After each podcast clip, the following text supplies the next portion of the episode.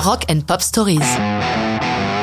Kingsman, Lou et Louie, 1964.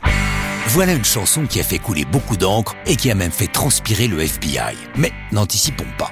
Au départ de l'histoire, Richard Berry, non pas le comédien bien sûr, mais un musicien qui en 1955 s'inspire d'une chanson cubaine, El Loco Cha-Cha, car c'est la grande période des rythmes latinos chez les Yankees.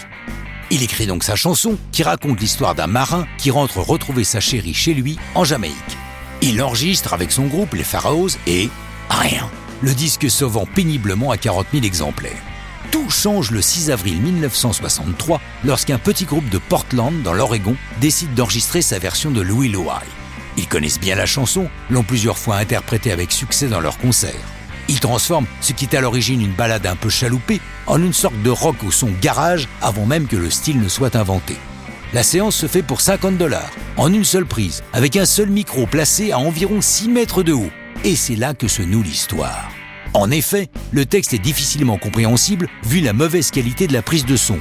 Comme en plus un Louis Louis est aux États-Unis le nom familier du kiki masculin, chacun comprend un peu ce qu'il veut aux paroles. Dès lors, le scandale contribue au grand succès de la chanson.